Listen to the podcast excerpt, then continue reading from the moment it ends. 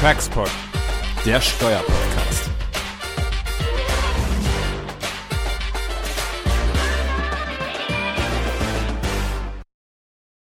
Ja, herzlich willkommen hier zu einer weiteren Folge Taxpod. Wir sind bei 19.11 und wir setzen hier unseren Podcast zum europäischen Steuerrecht aus dem vom letzten Mal fort.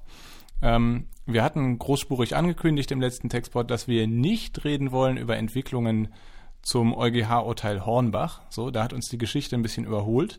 Wir werden nämlich doch über Hornbach reden. Und zwar, weil hier der BFH zwei Urteile gefällt hat, ähm, die hier nahtlos an unseren ersten Podcast anknüpfen, nämlich wieder mal zum Verhältnis 1 ASTG ähm, zu Artikel 9 der DBA. Ähm, das sind im Grunde genommen hier die Folgeurteile zu dem Piloturteil aus Februar. Das war ja damals schon klar, dass da noch weitere Verfahren anhängig sind und die bergen doch auch einige Brisanz. Und deshalb müssen wir einfach auch über die und auch über Hornbach sprechen. So, und dazu haben wir einen weiteren Gast hier, also Christian Kahlenberg, der wird nachher weiter über das europäische Steuerrecht eingeschnitten sein. Man muss ja sagen, dass die Folge schon letztes Mal aufgenommen war. So, aber wir haben jetzt hier Carsten Quillitsch. Äh, herzlich willkommen, Carsten. Hallo. Und ähm, Carsten kennt eines der beiden Verfahren sehr gut, weil er nämlich als Prozessvertreter hier beteiligt war und von Anfang bis Ende im Grunde genommen dabei war. Ja, danke für die Einladung. Ja, wir freuen uns, dass du dabei bist. Und dann würde ich sagen, damit starten wir direkt. Und mit dem ersten Urteil, Jan, kannst du doch direkt anfangen. Ja, würde ich sagen, starten wir direkt los und spielen äh, Carsten genau diesen Ball eben mal zu. Äh, unterhalten uns erstmal über ein Urteil im Verhältnis zu Österreich. Ähm, deutsche Mutter, Mutter und äh, ausländische Tochter, Beteiligung 50 Prozent und die Mutter hat der Tochter ein Darlehen verzinst zu 5,5 Prozent äh, gegeben und darüber hinaus ähm, eine Bürgschaft gegenüber der Tochter, gegenüber einer dritten Bank abgegeben. Ähm, Vielleicht nochmal ganz kurz die, äh, die Kernaussage von dem, äh, von dem Grundlagenurteil, ähm, was wir äh, in unserem ersten Textbot schon mal besprochen haben. Ähm, da war ja grundsätzlich keine Sperrwirkung von Artikel 1 gegenüber 1 AStG und äh, 1 AStG kann jetzt auch in die Substanz eingreifen und der Rückhalt im Konzern ist tot. Und da, darüber hinaus ist der BFH in diesem Urteil auch darauf eingegangen, welche Interaktion das eventuell mit Hornbach haben könnte. Ähm, Vielleicht kannst du, Carsten, mal ganz kurz äh, im Detail darstellen, wie der, äh, wie der BFH hier entschieden hat in dem Urteil und auf welche Punkte er insbesondere eingegangen ist. Ähm, ja, gerne. Ähm, wie du schon sagst, Jan, der ähm, Besonderheit in dem Fall, was die Darlehen betrifft, das war also ein Unterschied zu dem, dem Urteil 1R 73 aus 16. Wir hatten besicherte Darlehen und ähm, die waren auch verzinst. Besichert im, im Sinne einer, einer Sicherungsübereignung von Maschinen in dem Fall war das. Ähm, das zweite war eben die, äh, die Bürgschaft. Ähm, da hatte die äh, eine, ne, ne Bank, muss man sagen, die hatte ähm, der ausländischen Tochter noch ein Darlehen gegeben und die Mutter hat eben gegenüber der Bank äh, gebürgt. Und ähm, ja, dann kam, dann kam es da zum Schwur, die ausländische Gesellschaft, die ist in Konkurs gegangen und die Darlehen waren dann eben im Wert gemindert und ähm, mussten dann abgeschrieben werden hier in Deutschland.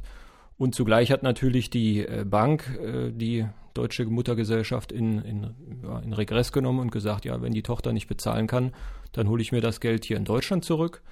Äh, die Mutter hat daraufhin eine, Rückstellung für diese Verpflichtung gebildet und um diese Aufwendung, einmal Teilwertabschreibung und dann eben auch die, die Aufwendung aus der Rückstellungsbildung, die wurden dann hier gewinnmindernd erstmal erfasst bei der Mutter. Ähm, ja, man muss sagen, für uns jetzt wenig überraschend ähm, wurde das Ganze zurückverwiesen. Das, das wusste man im Grunde schon zwei Wochen nach der mündlichen Verhandlung. Ähm, das stand ja im Tenor. Ähm, von daher war jetzt auch wenig überraschend, dass Artikel 9 weiterhin nicht sperrt und 1 StG anwendbar ist. Ähm, was natürlich so ein bisschen ähm, jetzt heraussticht, ähm, im positiven Sinne, will ich mal festhalten, ist, dass der BFH offensichtlich von dieser These dass ähm, eine Besicherung generell eine Bedingung ist. Das, das scheint er ja schon etwas zu relativieren. Und ähm, er sagt eben auch, eine fehlende Besicherung ist jetzt nicht automatisch eine Fremdunüblichkeit. Ähm, das hat er ja im ersten Verfahren nach anders gesehen und durchentschieden. Äh, damals im, äh, wann war das, im Mai, April oder Mai wurde das veröffentlicht. Das war ja auch ein unbesichertes Darlehen. Ähm, das wurde dann durchentschieden und korrigiert. Ähm, hier haben wir jetzt den Fall, ähm, dass der BFH in ja, können wir gleich noch im Detail drüber sprechen, in dieser äh, unbesicherten Regressforderung der Mutter gegen die Tochter aus der Inanspruchnahme äh, als Bürgin. Das ist ja im Grunde auch unbesichert, sagt der BFH, um, zieht jetzt aber nicht den Schluss automatisch, das ist zu korrigieren, sondern er verweist das insgesamt ans FG zurück und sagt, naja, ob das jetzt fremd unüblich war in dem Fall, das muss das FG mal würdigen. Also das, das lässt zumindest aus meiner Sicht die Interpretation zu, dass, dass der BFH jetzt zumindest auch es zulässt, dass das FG am Ende des Tages zum Ergebnis kommt, ja, in dem Fall war das auch trotz fehlender Besicherung eine fremdübliche Gestaltung, die eben nicht zu korrigieren ist. Also so. Ja, ja, aber vielleicht nochmal zum raus. Sachverhalt, wenn du sagst, die Nichtbesicherung des Regressanspruches, das liest sich ja schon ein bisschen komisch hier. Ich meine, das ergibt sich tatsächlich auch aus, aus dem Leitsatz, ja, die nicht ausreichende Besicherung eines Regress Regressanspruchs aus der Inanspruchnahme einer Bürgschaft mhm. gehören nicht zu den fremd, fremdüblichen Bedingungen. Das ist ja schon mal ein bisschen komisch, einfach zu sagen, ähm, diesen Regressanspruch soll man besichern. Ja, weil wann entsteht der? Der entsteht qua Gesetz in dem Moment, wo man aus der Bürgschaft in Anspruch genommen wird. So, wie soll ich denn den besichern? Und vor allem, warum soll ich den besichern?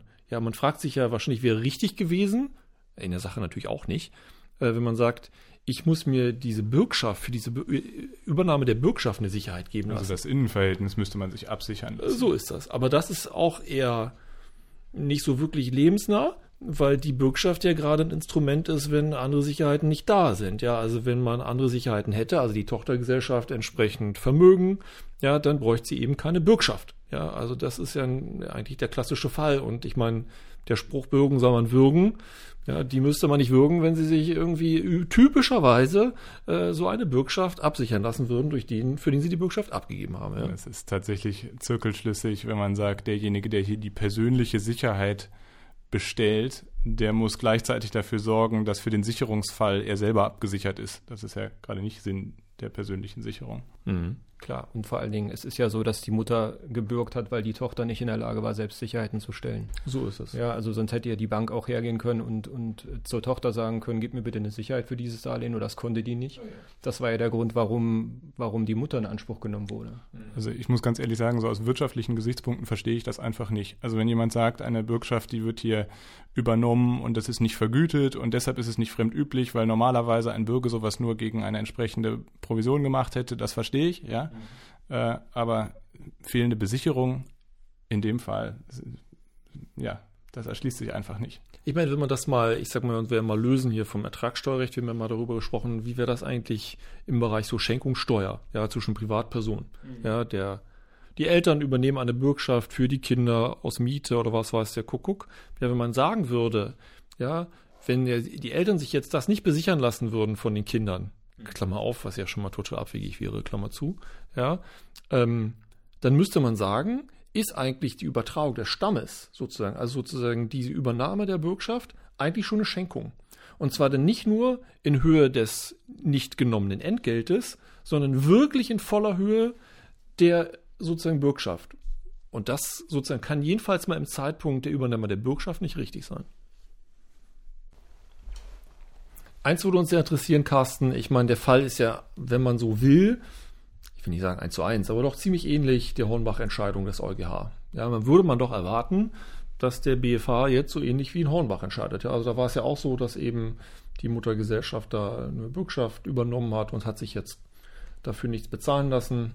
So der Fall hier. Und? Ja, das, das ist scheinbar nicht so. Also der, der, der BFH hat hier seine, ich will, will mal sagen, seine Rechtsprechung aus 7316 hier einfach unreflektiert übernommen, mhm. ähm, indem er einfach sagt, ja, der, der, der EuGH hätte ihm da jetzt eine Art Abwägungsauftrag mitgegeben, zu schauen, was ist denn im, im Einzelfall wichtiger? Ist es der Fremdvergleichsgrundsatz und diesen zu wahren oder ist es die Zulassung wirtschaftlicher Gründe für ein Abweichen vom Fremdvergleichsgrundsatz? Ähm, und so muss man das wohl lesen. Eine, eine, ganz entscheidende Rolle für den BFH scheint ja auch die, die Höhe der Korrektur zu spielen. Also mhm. er nennt das den, den Gegenstand der Korrektur, aber ich verstehe das so. Ähm, bei Hornbach, da ging es um eine Avalprovision für die, äh, ja, was war das, eine Patronatserklärung ähm, was vielleicht dann betragsmäßig nicht so äh, sehr die Rolle spielt wie, wie ein Aufwand aus einer, aus einer Abschreibung einer, einer Darlehensforderung. Ja, man muss ja sagen, äh, der EuGH hat ja eigentlich ziemlich klar gesagt, ich brauche irgendwie vernünftige wirtschaftliche Gründe dafür, warum ich das eben unentgeltlich gemacht habe.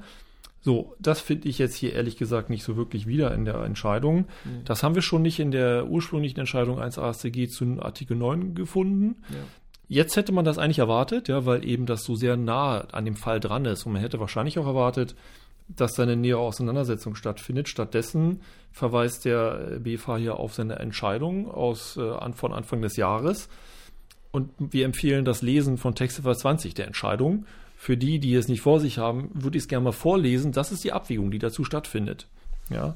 So, der Senat hat in dem Urteil zur Parallelsache ausgeführt, dass dann, wenn die Ausreichung von Fremdkapital durch einen Gesellschafter eine unzureichende Ausstattung der Gesellschaft mit Eigenkapital ausgleicht und diese Finanzierung die Voraussetzung dafür ist, dass die darlehensempfangene Gesellschaft die ihr zugedachte wirtschaftliche Funktion in Klammern weiter erfüllen kann, eine unterschiedliche Behandlung von Einlage und Darlehensausfall mit Rücksicht auf den auch unionsrechtlich anerkannten Geltungsanspruch der Gewinnabgrenzung nach Maßgabe fremdüblicher Bedingungen ausgeschlossen ist. Also Götz, du hast ja gesagt, der Satz ist grammatikalisch richtig. Was bedeutet er jetzt inhaltlich? Das ist die entscheidende Frage. Also ich gerade im Grunde genommen ist es hier eine Einschränkung, die, die er macht, aber wo kommt die her? Ja, so. ja also er sagt im Grunde, in einer Situation, wo, wo niemand mehr Darlehen gibt, aber die Mutter, dann muss ich doch eigentlich dieses Darlehen der Mutter behandeln wie, wie Eigenkapital. Genau, im Grunde, macht er so, genau, im Grunde macht er so, eine, so ein bisschen eine eigene, so einen eigenen Rechtfertigungsgrund auf. Ja. Ich glaube, kommt so ein bisschen, wenn man das hier wohlwollend mal lesen wollte, aus diesem Rechtfertigungsgrund die Aufteilung der Besteuerungsbefugnisse. Da kommt er irgendwie her und sagt so, ja, wir haben die, sich das ja eigentlich aufgeteilt.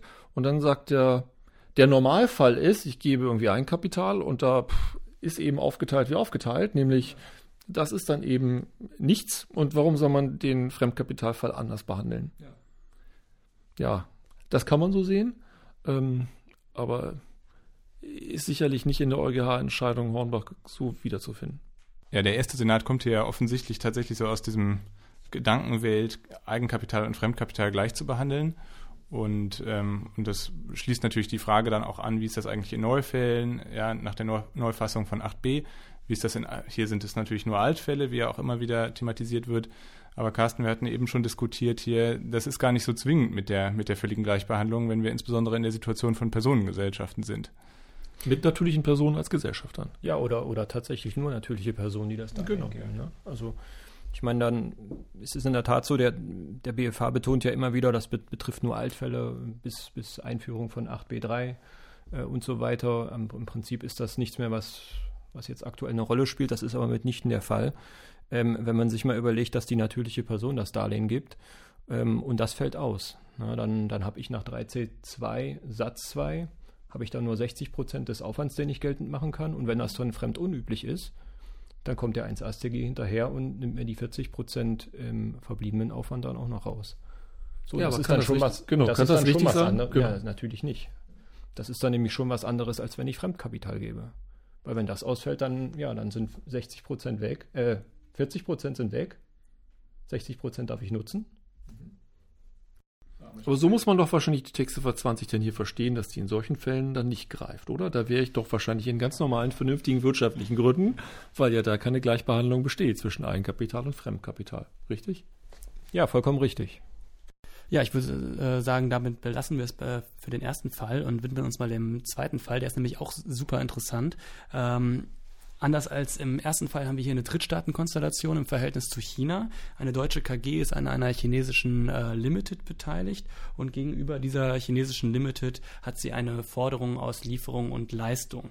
Diese Forderung ist weder besichert äh, noch verzinst ähm, und äh, wie das im Laufe äh, des äh, Geschäftsverlaufs so, so, war, ist diese Forderung äh, irgendwann ähm, ausgefallen und die KG hat eine Abschreibung vorgenommen auf diese diese Forderung.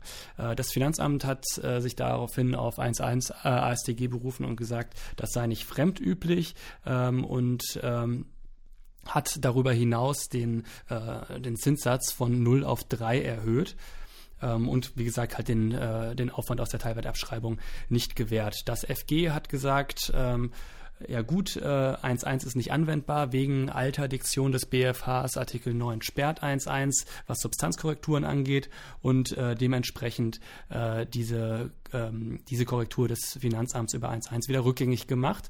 Äh, daneben hat das FG äh, ein Paralleldarlehen gegenüber einer äh, britischen Gesellschaft herangezogen und gesagt, dafür müssen wir allerdings den Zinssatz noch deutlich erhöhen und hat eine Erhöhung auf 10 Prozent vorgenommen. Jetzt ist natürlich der BFH hingegangen und hat gesagt, ähm, äh, 1.1 greift auch in die Substanz an, deswegen wurde hier auch die Teilwertabschreibung ähm, versagt, sodass wir hier ja quasi ehrlicherweise das äh, Schlechte aus beiden Welten haben, nämlich äh, zum einen einen Zinssatz in Höhe von äh, 10 Prozent und ähm, den Ausfall der Teilwertabschreibung. Ja, das ist äh, nicht so gut, Carsten, oder? Ja, ein echter Supergau, muss man sagen. Ne? Das, das ist wohl so. Also Finanzamt hat von 0 auf 3 korrigiert. Gut, äh, wird, wird Gründe gegeben haben. Das Finanzgericht hat dann nochmal auf 10,5 hoch korrigiert. Ja, macht ja auch Sinn, weil es ja nicht unbesichert, äh, weil es ja nicht besichert genau, ist. Genau, war eben nicht besichert und dann hat man diese, hat man gesagt, ja, die fehlende Besicherung, die wird dann über einen höheren Zins äh, kompensiert. Soweit so gut. Kann ich auch nachvollziehen, ist, ja. ist wohl auch so. Ähm, gut, jetzt hat der BFH entschieden, das lassen wir alles mal so, oder zumindest wurde danach da nicht nachgefragt. Ähm, hat also dazu auch nicht Stellung bezogen, hat aber ähm, zumindest in Frage gestellt, ob diese, dieser Aufwand aus der Abschreibung jetzt hier ähm, zum Abzug zugelassen werden kann. Hat das Ganze wieder ans Finanzgericht zurückverwiesen, ähm, weil er eben nicht mehr seiner, seiner ursprünglichen These, fehlende Besicherung ist generell eine fremdunübliche Bedingung, an der will er wohl nicht mehr festhalten, sondern hat dem FG jetzt angetragen, das nochmal zu überprüfen, wie das da im Einzelfall war. Ja, das konnte man ja, ich glaube, der Ausgangsentscheidung eben ähm, zu 1 AStG und Artikel 9, der konnte man das ja nicht so wirklich entnehmen. Ja? Also die Frage, hm, was ist eigentlich, wenn ich eben die fehlende Besicherung durch einen höheren Zins ausgleiche? Wie wirkt sich das eigentlich aus? Bin ich dann in einer Welt, in der ich dann doch die Substanz geltend machen kann oder nicht? Oder greift dann 1 AStG da ein? Und aus wirtschaftlicher Sicht würde man natürlich sagen, ja, es gibt nur eins, entweder eine Sicherheit oder dann eben entsprechend hochbesichertes äh, Darlehen. Ähm, wir haben aber dann im Nachgang zu dem, was da so veröffentlicht wurde, auch ja. zeitnah zu der Entscheidung, ähm, doch gelernt, dass das offensichtlich nebeneinander steht, oder? Also ja, mein das, Verständnis. Das, das, ja, auch mein Verständnis. Das, das muss man wohl so lesen, dass ähm, ich die fehlende Besicherung nicht durch einen höheren Zins ausgleichen kann. Also mit anderen Worten, hier droht jedenfalls mal das Risiko, dass 1ASDG mir die Substanz wegkorrigiert, obwohl ähm, das Finanzgericht eben 10% Risikozins ja. Verlangt. Und ich meine, ihr hattet ja damals in, in, dem ersten, in der ersten Folge zu der Entscheidung, das, das, das hattest du gebildet, Jens, das Beispiel, über Jahre hinweg kommt der Betriebsprüfer und korrigiert den Zins nach oben. Genau. So, und dann äh, kommt der Darlehensausfall und ich kann den Aufwand nicht nutzen. Mhm. Das ist das, der Fall. Das scheint wohl äh, tatsächlich für möglich gehalten. Das ist natürlich interessant auch hier, dass so eine, so eine Situation, in der das mal ähm, realistisch wird, also dass das Finanzamt hier sowohl den Zins erhöht hat, als auch die Abschreibung vorgenommen hat, beziehungsweise korrigiert hat, dass hier kein, wieder keine Äußerung eigentlich dazu erfolgt, wie das nebeneinander so ist. Also wir können ja jetzt auch wieder nur vermuten, dass wohl beides geht, aber so richtig konkret drinstehen tut es natürlich auch nicht. Das stimmt, aber es ist schon naheliegend, sonst hätte, oder? Also würde ich sagen, ja. Ähm, die, also die Entscheidung deutet stark darauf hin, ja, dass das äh, unabhängig voneinander ist. Ja, eigentlich könnte man ja auch, ich meine, wenn man die These aufgreift, dass Fremdkapital und Eigenkapital gleich zu behandeln sind, dann könnte ich ja spätestens in dem Zeitpunkt, wo das ausfällt, könnte ich am Grunde sagen, ja gut, dann sind die Zinsen jetzt aber alles verdeckte Gewinnausschüttungen. Mhm. So, die sind dann steuerfrei. Mhm. Ja, das wird natürlich nicht von Erfolg gekrönt sein, das Argument. Aber wäre eigentlich konsequent die Folge. Stimmt. Ja. Und es ist natürlich auch doppelt witzig, wenn man sich überlegt, dass hier jemand, dass hier eigentlich der fremde Dritter, Dritte, ähm, besser dasteht als die nahestehende Person am Ende des Tages. Ja, wir verschlechtern die Person ja hier über das, was fremde Dritte machen würden. Denn der fremde Dritte, der würde ja entweder sich eine hohe Risikoverzinsung geben und dann hätte er die eben, aber müsste den Ausfall eben ertragen, oder er würde es besichern, hätte weniger Zins und hätte dann aber auch den Ausfall nicht. Und hier die nahestehende Person, die hat durch die Fiktion des Finanzamts und des Gerichts dann beides wir gucken mit Scheuklappen auf beide unterschiedlichen Welten drauf. Und äh, das kann im, äh, im wirtschaftlichen, in der wirtschaftlichen Gesamtschau äh, ist das, macht das einfach keinen Sinn, ehrlicherweise. Perfekt, dann äh, war es das mit unserem Follow-up hier zu dem ersten 1 ASTG-Urteil. Äh, Carsten, vielen Dank für deine Expertise hier. Sehr gerne. Quasi live aus dem Verfahren gefühlt. Ja. Aber bitte jetzt nicht abschalten. Geht weiter mit Kahlenberg und Co. Äh, Teil 2 Europäische Steuerrecht. Ja, ganz genau. Ähm, letzte Woche hatten wir uns ja schon mit äh, der erweiterten Hinzurechnungsbesteuerung beschäftigt, X GmbH und mit dem internationalen gewerbesteuerlichen äh, Schachtelprivileg. Und ja, jetzt möchten wir einfach den äh, Gang durchs europäische Steuerrecht fortsetzen. Ja, also Teil 2 ab jetzt. Wir beschäftigen uns vor allem mit zwei Themenkomplexen. Ähm, zunächst, ähm, wie der EuGH sich zu Paragraph 50d Absatz 3 des Einkommenssteuergesetzes positioniert hat, also hier zu Anti-Treaty und Anti-Directive Shopping-Regeln und natürlich dann wie im Nachgang auch die nationalen Institutionen sich dazu verhalten. Und im zweiten Teil Wegzugsbesteuerung, der Wächtlerfall, Wegzug in die Schweiz. Ja, dann lass uns doch mit, äh, fünf, mit dem Fall zu 50d Absatz 3 starten. Ja, und in dem Zusammenhang äh, geht es uns natürlich um die Rechtssache GS. Hier, nachdem ähm, in der Rechtssache Deister Holding ja hier du, Jens, schon den 50d Absatz 3 das erste Mal vom EuGH zum Kippen gebracht hast, haben in der Rechtssache GS auch unsere Kollegen äh, Cordewiner und Hageböke das ein zweites Mal vollbracht. Ähm, genau, wir sprechen über GS der Sachverhalt ist auch eigentlich denkbar einfach. Eine deutsche GmbH, äh, an der besteht eine Beteiligung einer niederländischen äh, Gesellschaft, eben die GS, und an dieser niederländischen Gesellschaft sind wiederum, ist wiederum eine deutsche GmbH beteiligt. Und von dieser deutschen Enkelin zur niederländischen GS fließt eben eine Dividende. Und ähm, ja, und auf, auf die wird natürlich Kapitalertragssteuer und Solidaritätszuschlag eingehalten. Ähm, und im, im, Rahmen des Erstattungsverfahrens soll der wieder zurückkommen. Und das wurde aber nun abgelehnt auf der Basis von 50d Absatz 3 wegen Directive Shopping in diesem Fall. Christian.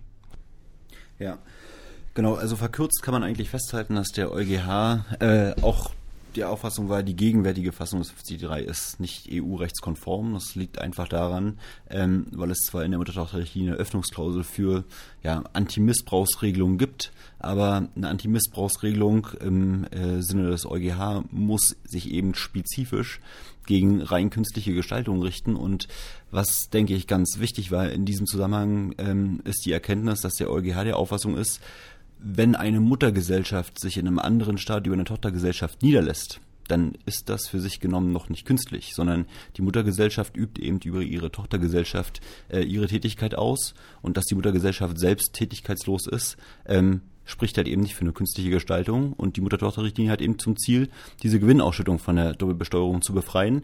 Also wenn diese Gewinne von der Tochtergesellschaft an die Mutter, die doch mal wiederholt, ja, keine Tätigkeit ausführt, ähm, dann muss trotzdem die Doppelbesteuerung vermieden werden, ähm, weil die Muttergesellschaft eben einer wirtschaftlichen Tätigkeit nachgeht, indem sie nämlich zumindest mal ihre Beteiligung verwaltet. Ja, damit ist die äh, EuGH-Diktion klar. Was ist die Konsequenz daraus für uns in Deutschland, Jens? Ja, das BMF hat sich ja dazu schon geäußert, leider nicht zureichend oder hinreichend. Ähm, das BMF-Schreiben, dazu gegangen ist, ähm, ja, hat ja einige offene Flanken, insbesondere wieder Drittstaaten nicht mit an Bord. Ähm, also da sind einige Punkte offen. Man fragt sich natürlich, was der Gesetzgeber jetzt daraus macht. Ja, der muss reagieren, der muss den 50D3 entsprechend anpassen. Ähm, aber ehrlich gesagt wissen wir da, ich weiß nicht, ob jemand am Tisch hier von euch da bessere Informationen hat, äh, relativ wenig, ja, in welche Richtung da eigentlich der Gesetzgeber marschiert. Also er muss handeln, aber in welche Richtung ist da, glaube ich, noch nicht so richtig bekannt, ja, anders als bei der Zurechnungsbesteuerung. Genau. Und was vielleicht an der Stelle aber noch ganz interessant ist, wir haben natürlich jetzt noch keinen Ausblick auf das gesetzgeberische Verhalten, aber hier das äh, FG Köln hat sich in der Sache ja auch, beziehungsweise nicht in der Sache, aber zu der Sache geäußert. Christian, und da kann man schon ein bisschen mehr rausziehen. Genau, also wie Jens schon richtig angesprochen hatte, ähm, sind ja irgendwie die Folgerungen aus diesem Urteil, aus dem EuGH-Urteil nicht ganz so klar. Das BMF hatte sich nur ähm, zum Kontext des 43b geäußert, das heißt zum Anwendungsbereich der Mutter-Tochter-Richtlinie. Die Frage, die sich aber in der Praxis stellt, was ist denn eigentlich außerhalb der Mutter-Tochter-Richtlinie für Dividenden? Was ist denn eigentlich für Zinsen? Was ist für Lizenzen? Und in dem Zusammenhang ist eigentlich ziemlich interessant, dass das FG Köln sich sowohl zu Zinsen als auch mit dem Aspekt der Lizenzen mal befasst hat und ohne jetzt die Entscheidung bereitzutreten, aber mal ganz verkürzt, ähm, Bei den Zinsen ist das FG Köln zum Schluss gekommen, dass der 50D3 EU-rechtskonform ähm, geltungserhaltend reduzierend anwendbar sein muss. Das heißt, in dem konkreten Fall hatte eine zypriotische Gesellschaft ihre Tätigkeit auf eine Schwestergesellschaft ausgelagert. Und wenn diese Zinsen durch diese ja, bloße Hülle ja, vereinnahmt werden, dann ist es unschädlich, weil ich mir die Substanz der Schwestergesellschaft eben zurechnen lassen kann. Im Zusammenhang mit Lizenzen, erstaunlicherweise, sagt das FG Köln, dort ein äh, Fall äh, im Verhältnis zur Schweiz. Ich bin gar nicht im Grundfreiheitsschutz. Warum? Es ging da bei um ein Franchise-System, ähm, dass Rechte von einer schweizerischen Gesellschaft an eine deutsche Gesellschaft überlassen wurden, dafür Lizenzen in die Schweiz gezahlt wurden und das FG Köln kam zum Schluss, dass man hier natürlich über eine Dienstleistung äh, spricht und damit die Dienstleistungsfreiheit primär eröffnet ist und wir gar nicht mehr die Kapitalverkehrsfreiheit, die vielleicht auch denkbar wäre, nicht weiter prüfen müssen, weil das eben die Dienstleistung ist, die primär ausgeübt wird. Ähm, und da die Schweiz eben kein EU-Staat ist, ist der Drittstaatenschutz ja. insoweit nicht gegeben. Ich glaube, das spannende Urteil von beiden ist sicherlich das erste, weil wir da natürlich ganz klar sehen, dass, äh, dass hier die ähm, europarechtliche Einschränkung von 50D3 eben auch auf die Doppelbesteuerungsabkommensfälle zu beziehen ist und keineswegs irgendwie auf die Mutter-Tochter-Richtlinie beschränkt ist. Mhm. Völlig richtig. Gut, dann äh, lassen wir es auch hier dabei bewenden. Auch hier wird der Gesetzgeber noch zeigen müssen, was im Endeffekt auf dem Papier steht. Und wir gehen zur Wegzugsbesteuerung bzw. zur Entstrickungsbesteuerung und meinen da natürlich das jüngere Urteil Wächtler. Jens. Ja, dazu gibt es ja auch schon einen wunderbaren Webcast. Also wer nicht nur uns hier hören will, sondern dazu auch ein paar Charts sehen will, der äh, kann meinen Kollegen Heck und mich äh, sicher nochmal im Netz irgendwie runterladen dazu. Ja, den, den verlinken wir auch gerne hier in den Show Notes oder Folgenotizen.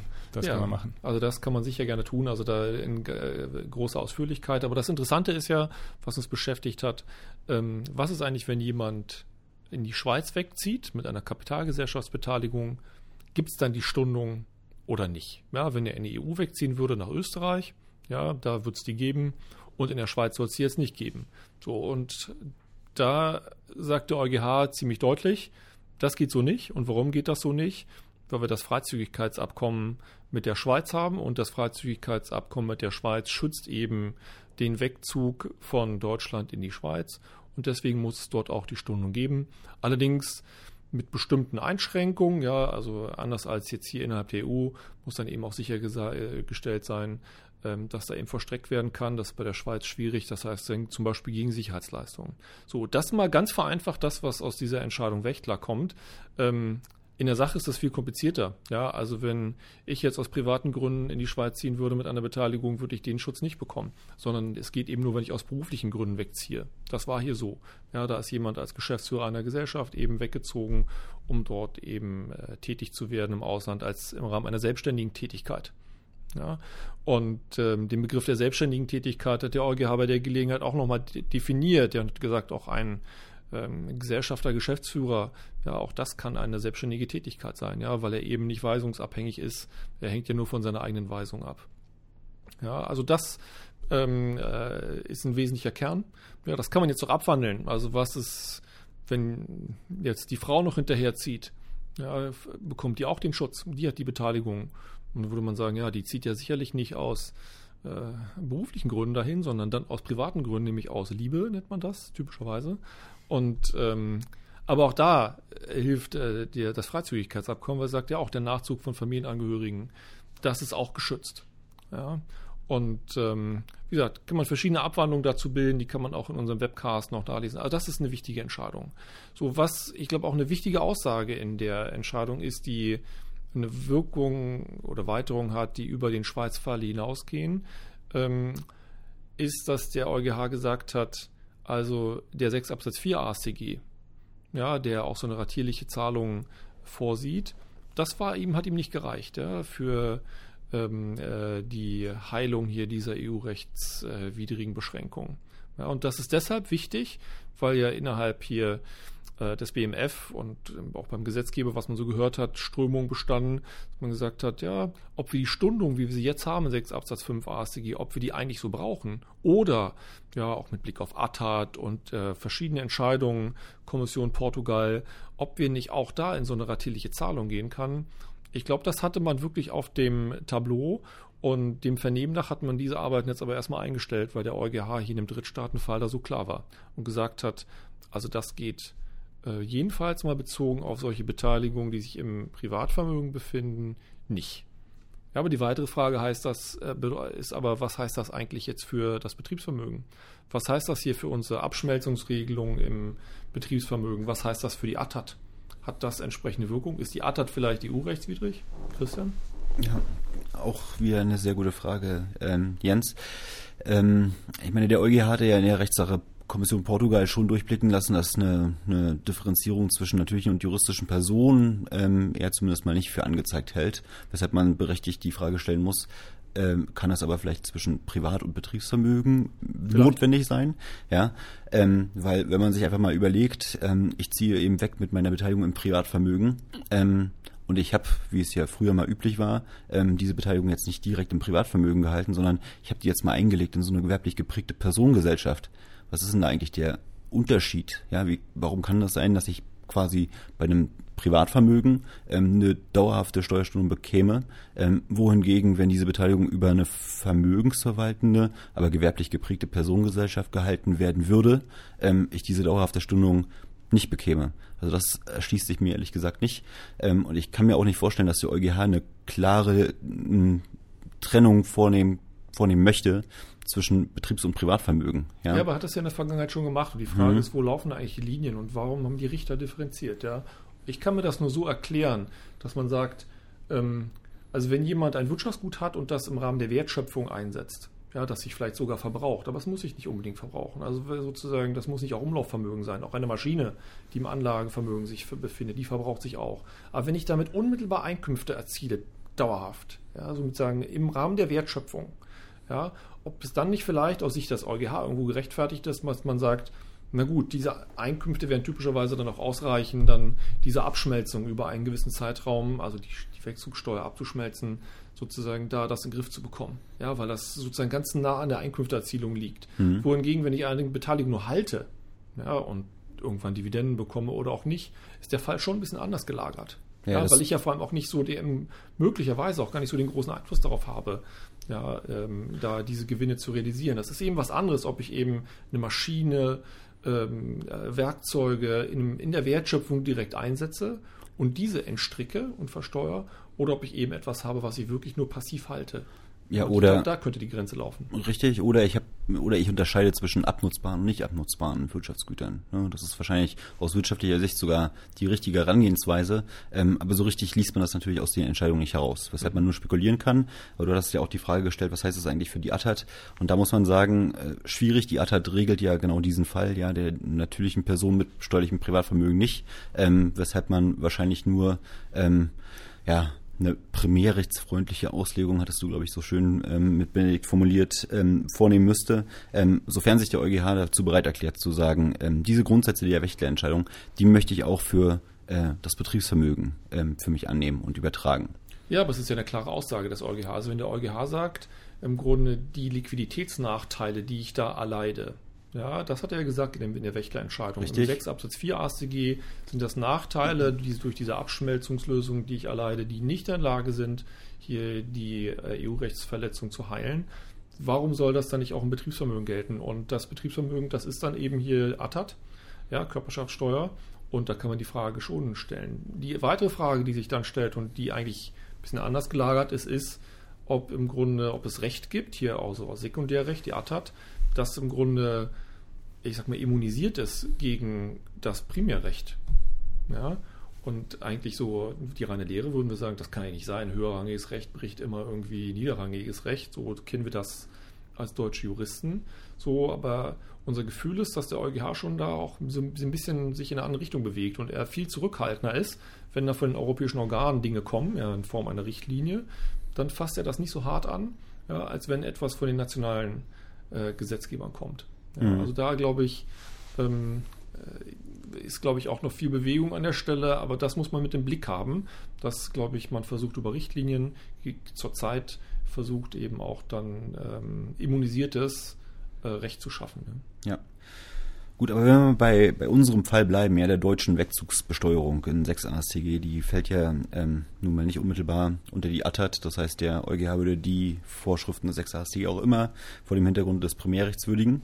Ähm, stellt sich ja die Frage, was kann ich denn eigentlich außer im Verhältnis zur Schweiz noch aus diesem Urteil mitnehmen? Ne? Die mhm. Schweiz, Drittstaatenfall, ähm, war jetzt nur ähm, den besonderen ähm, Schutzbedürfnissen oder Schutzwirkungen des Freizügigkeitsabkommens ausgesetzt. Ja? Ähm, wenn ich zum Beispiel in die USA verzogen wäre, dann gibt es in diesem Fall kein, kein ähm, Freizügigkeitsabkommen. Oder wenn ich meine Anteile zum Beispiel an meinen Sohn verschenke, der in den USA lebt, mhm. ja, ähm, kann man dieses Urteil da möglicherweise übertragen auf derartige Fälle?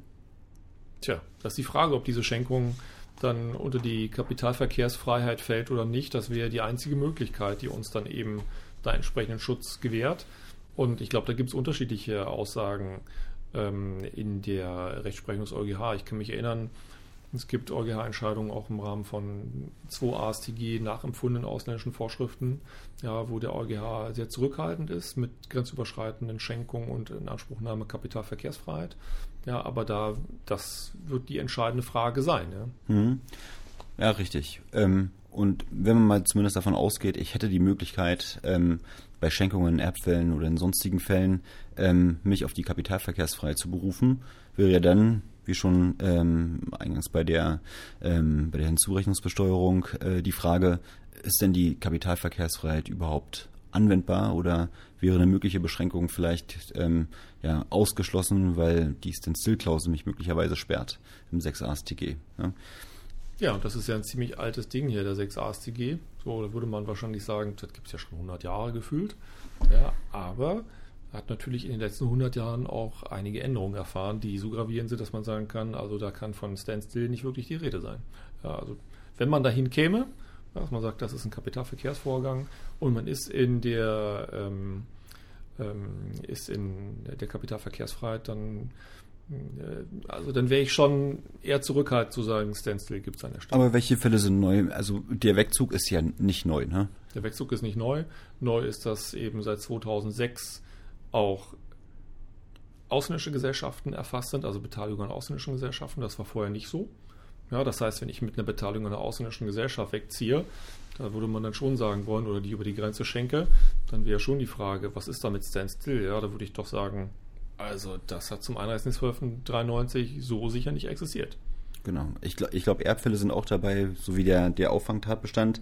Und vielleicht in dem Zusammenhang, da ist ja die, die grundsätzliche Entstrickungs, ähm, der grundsätzliche Entstrickungsgedanke angelegt, ne, in dem, in dem Nummer, in der Nummer 4 äh, des 6 also Einsatz 2 AStG, dass es halt eben um den Ausschuss oder die Beschränkung des deutschen Besteuerungsrechts geht.